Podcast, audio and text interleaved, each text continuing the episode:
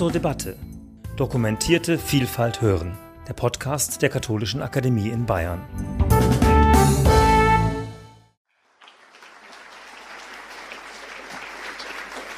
Als ich von Udo Hahn informiert wurde, dass der ursprünglich vorgesehene Gesprächspartner nicht kann, sondern Hans Mayer kommt, war ich versucht abzusagen. Warum? Weil ich Hans Mayer gut kenne und weiß, dass er wissenschaftlich absolut fundiert und immer druckreif spricht. Und damit ist er mir in doppelter Hinsicht überlegen. Und ich, nein, ich meine das durchaus ernst. Ich kenne ihn über Jahrzehnte und muss sagen, ich kenne keinen anderen in der Politik, der so sauber formuliert und auch so wissenschaftlich fundiertes darlegt.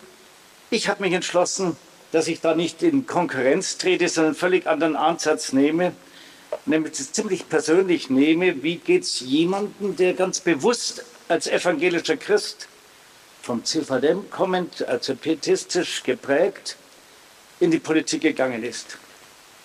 Ausgangspunkt für mich ist auch etwas, was Hans Mayer schon stichwortartig erwähnt hat. Nämlich in der Weimarer Republik war es klar, dass die katholischen Christen im Zentrum oder in der Bayerischen Volkspartei sind und die evangelischen im deutsch-nationalen Bereich. Und diese beiden Lager waren total verfeindet, haben lieber mit Kommunisten oder Nazis zusammengearbeitet als mit der anderen Konfession in der Politik. Mich hat sehr beeindruckt in einer Biografie von Dietrich Bonhoeffer, wo er zitiert wird damit, dass er mit Dr. Josef Müller, dem Ochsensepp, sich im Kloster Ettal unterhält. Kurz darauf ist Bonhoeffer ins KZ nach Flossenbürg verbracht worden und dann von den Nazis ermordet. Und in diesem Gespräch im Kloster Ettal sagt Bonhoeffer, es wird unsere Aufgabe sein, Konfessionsgrenzen in der Politik zu überwinden, um unser Land gemeinsam auf der Basis christlicher Grundwerte zu gestalten. Für mich eine ungeheuer moderne Idee in einem Zeitpunkt, wo Ökumene für die Kirchen ein absolutes Fremdwort war. Ich erinnere noch mich an meine Jugendzeit. Ich bin in Hersbruck aufgewachsen, neben einem katholischen Orden. Die Nonnen hatten am Karfreitag immer die Wäsche rausgehängt um zu demonstrieren, dass der Ostersonntag der Feiertag ist. Und wir protestantischen Lümmel haben uns revanchiert, indem wir an frohen Leichnam Teppich geklopft haben. Kindereien. Aber wer sich von meiner Generation noch an Fragen orientiert, die heute Menschen gar nicht mehr, junge Menschen nicht mehr verstehen, Mischehe, ich habe beim 30. Geburtstag meines Sohnes, den der bei mir zu Hause gefeiert hat, und ab Mitternacht war ich kurz zugelassen, äh, zu, bei mir zu Hause mit am Gespräch teilzunehmen, habe ich von jemandem erzählt, von einer Mischehe. Dann sagt ein studierter Politologe, also Herr Beckstein, was ist denn dabei, wenn ein junger Mann eine junge Frau heiratet, eben eine Mischehe? Die haben nicht mehr kapiert, dass die konfessionsübergreifende Idee früher mal Riesenprobleme gemacht hat. Ich kann Ihnen noch im Freundeskreis davon erzählen, dass es Tragödien gegeben hat, wenn die erste Frage der Eltern, welche Konfession ist der Partner, falsch beantwortet ist. Und in dieser Zeit Christen ganz bewusst zu sagen, wir wollen in der Politik die Trennung der Kirchen überwinden, war eine unglaublich moderne Idee, die mich übrigens dazu gebracht hat, mich dann in dieser Union zu engagieren, weil ich das für eine der zentralen Ideen gehalten habe. Und meine These ist, dass die eigentlichen Grundlagen der Ökumene deswegen auch von der Politik gemacht worden ist und die Kirchen sind dem nachgefolgt. Ich habe mich letzte Woche mit Papst Benedikt, ehemaligen Papst Benedikt, darüber unterhalten. Er hat es nicht 100 Prozent akzeptiert, aber hat Ansatzpunkte davon für richtig gehalten. Wichtig ist für mich jedenfalls das konfessionsübergreifende als ein zentrales Element, Gründungselement auch der gesamten Berliner und Bonner Republik. Politik auf der Grundlage des christlichen Menschenbildes, Wie passt das zu der Frage weltanschaulich neutraler Staat? Wir haben in der bayerischen Verfassung den Bezug auf Gott und wir haben in der Präambel des Grundgesetzes. Bei der Frage der bayerischen Verfassung ist es noch etwas natürlicher. Im Grundgesetz das Bundesverfassungsgericht problematisiert das sehr viel stärker. Ich habe in einem Vortrag des Präsidenten des Bundesverfassungsgerichtes, der übrigens mal Ministerialrat im Innenministerium bei mir gewesen ist, in diesem Referat von Herrn Voskuhle sagt dieser, die Bezugnahme auf Gott im Grundgesetz darf nicht als christliche Bezugnahme verstanden werden, sondern Buddha oder Mohammed ist genauso unter diesem Begriff Gott zu nehmen wie die höhere Idee des Gottesleugners. Und nur in dieser Form hätte die Bezugnahme auf Gott in der Verfassung heute noch Bestand. Eine schwierige Idee, aber man sieht, welche Tänze gemacht werden, um die weltanschauliche Neutralität in der Juristerei zu begründen. Politik auf der Grundlage des christlichen Menschenbildes ist etwas, was jetzt sage ich mal für alle in unterschiedlichen Parteien, die bewusst als Christen leben, dann auch das Entscheidende ist, dass man aus seiner Sicht Politik gestaltet und damit von der Bibel, damit von seinem Glauben, und ich sage ganz bewusst, aber zugespitzt, nicht in unmittelbarer Ableitung und Gehorsam gegenüber der Amtskirche Politik gestaltet.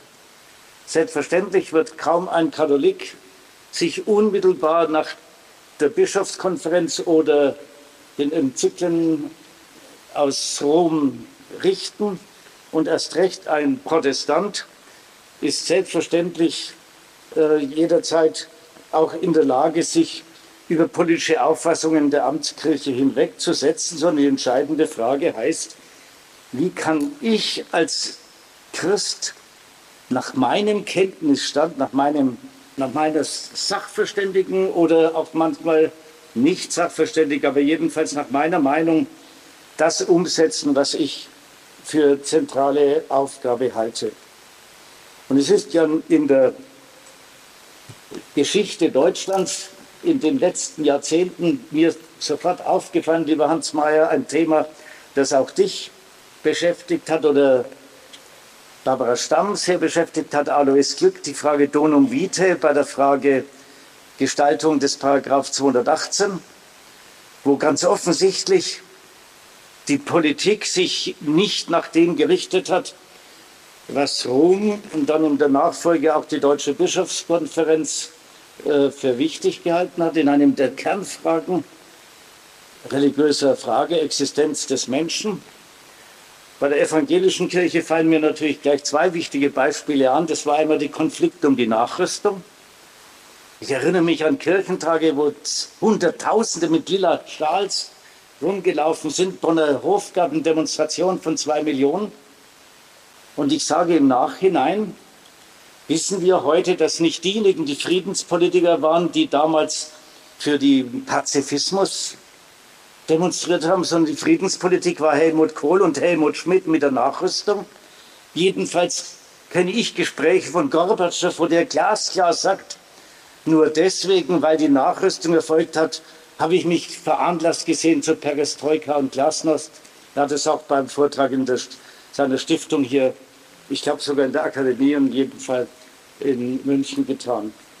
Und das zweite Thema, wo es schwieriger wird, der Streit um das Asyl in den 90er Jahren, wo ich selber manche Wunde davon getragen habe in den Auseinandersetzungen, und der Streit um die Flüchtlingsfragen.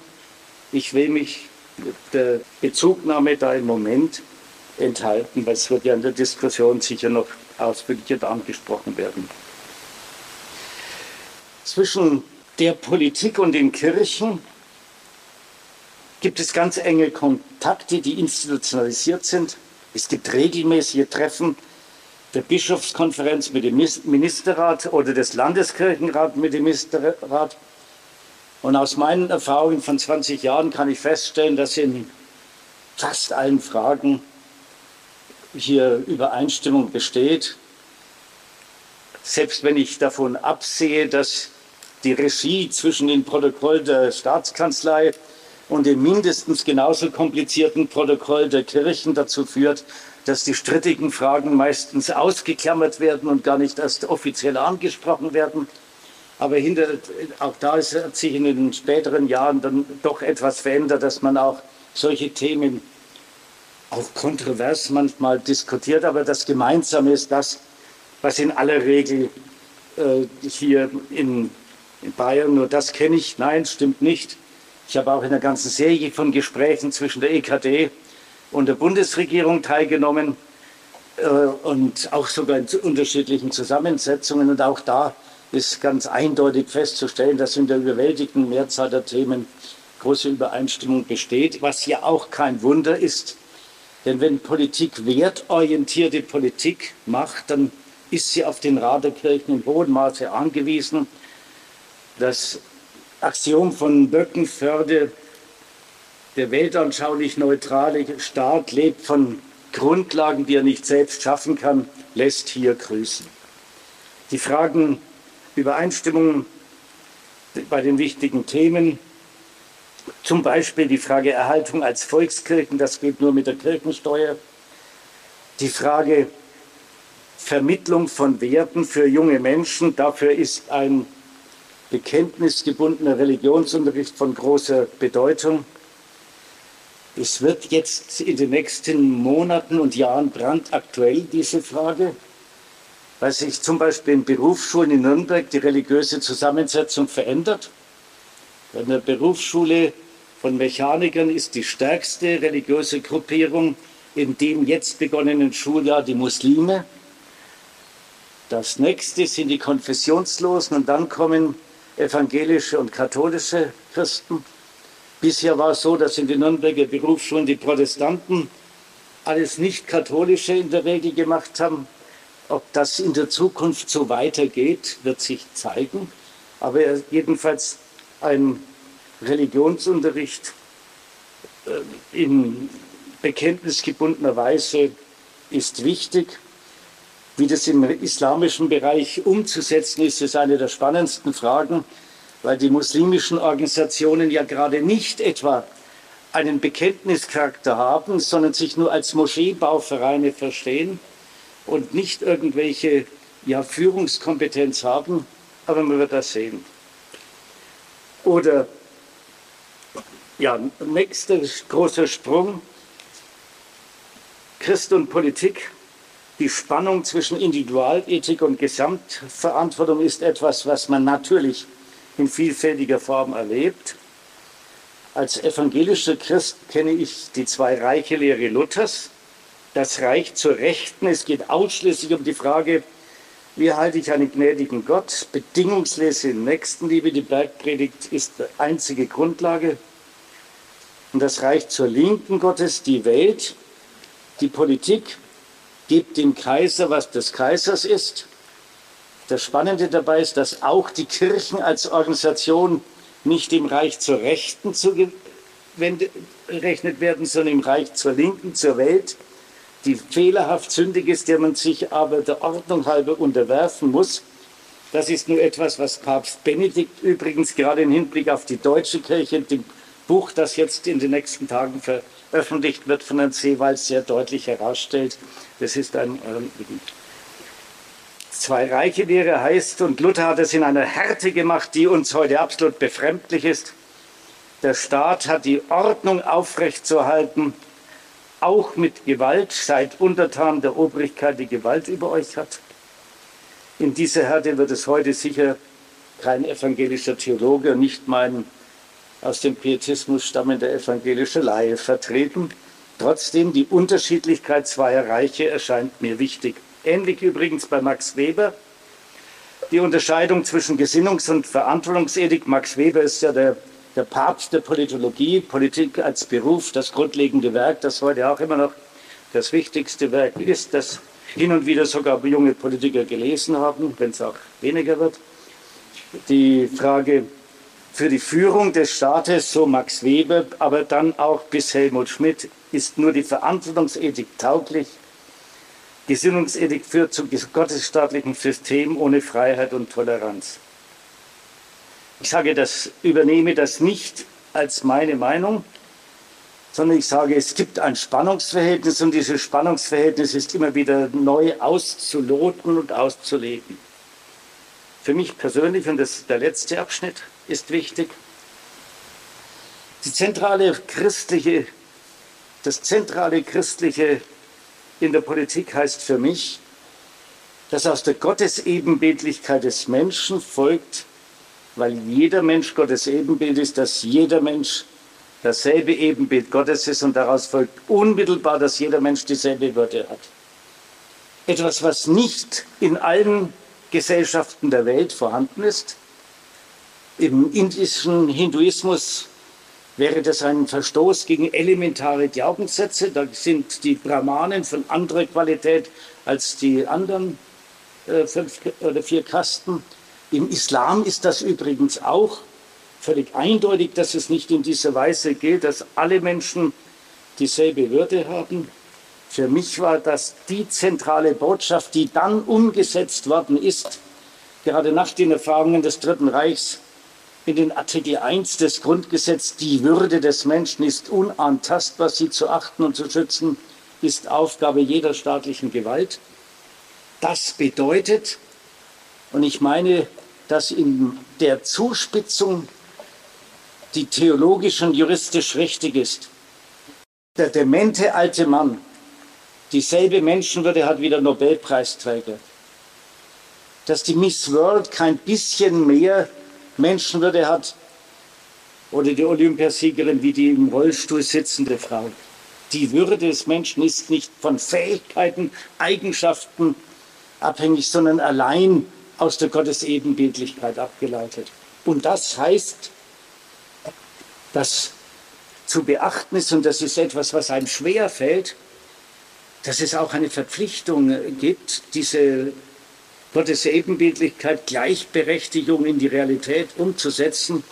Wir arbeiten heute noch dran bei der Frage der Inklusion, die noch nicht abschließend geregelt ist. Bei der Frage, wie gehen wir mit dem Menschen im letzten Lebensabschnitt um, dem dementen alten Menschen, die Pflegeversicherung hat gerade zu Beginn dieses Jahres ein Stück Verbesserungen gebracht, aber bei weitem noch nicht ausreichend. Das ist eine große Aufgabe, die nicht vollendet ist, aber als Aufgabe bestehen bleibt.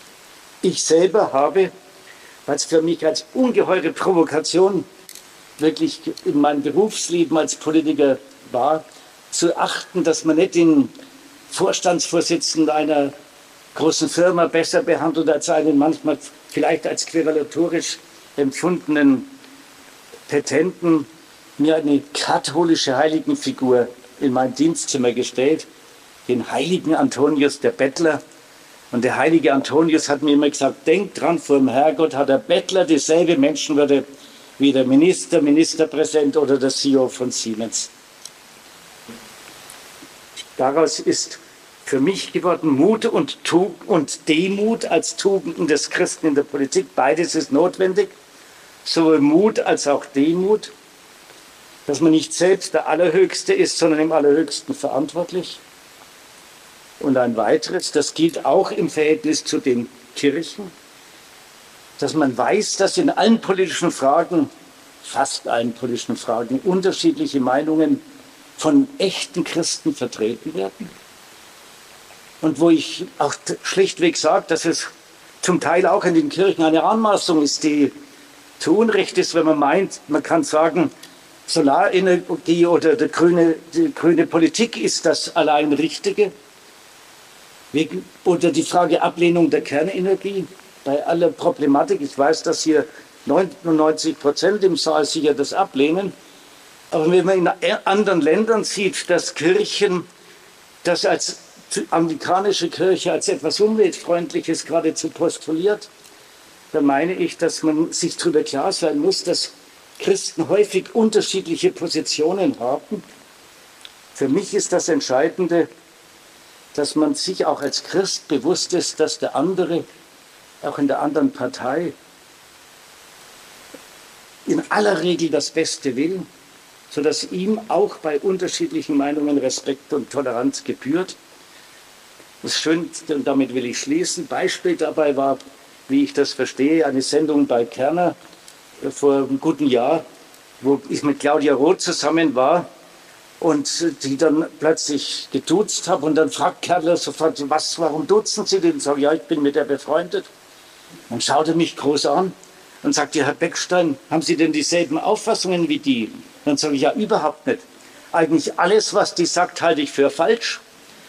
Und Wieste sagt, diese Überemotionalität, nochmal, die war neben mir gesessen, viereinhalb Millionen Zuschauer, Überemotionalität, Heulsuse der Nation, das nervt mich ohne Ende aber sie ist für mich der Prüfstand meiner Toleranz, weil ich weiß, weil ich weiß, weil ich weiß, dass sie aus tiefem sittlichen Ernst ihre Meinung hat. Und dann sagt sie, Günther, das hast du schön gesagt, das hätte nicht einmal ich besser schön sagen. Danke für die Aufmerksamkeit.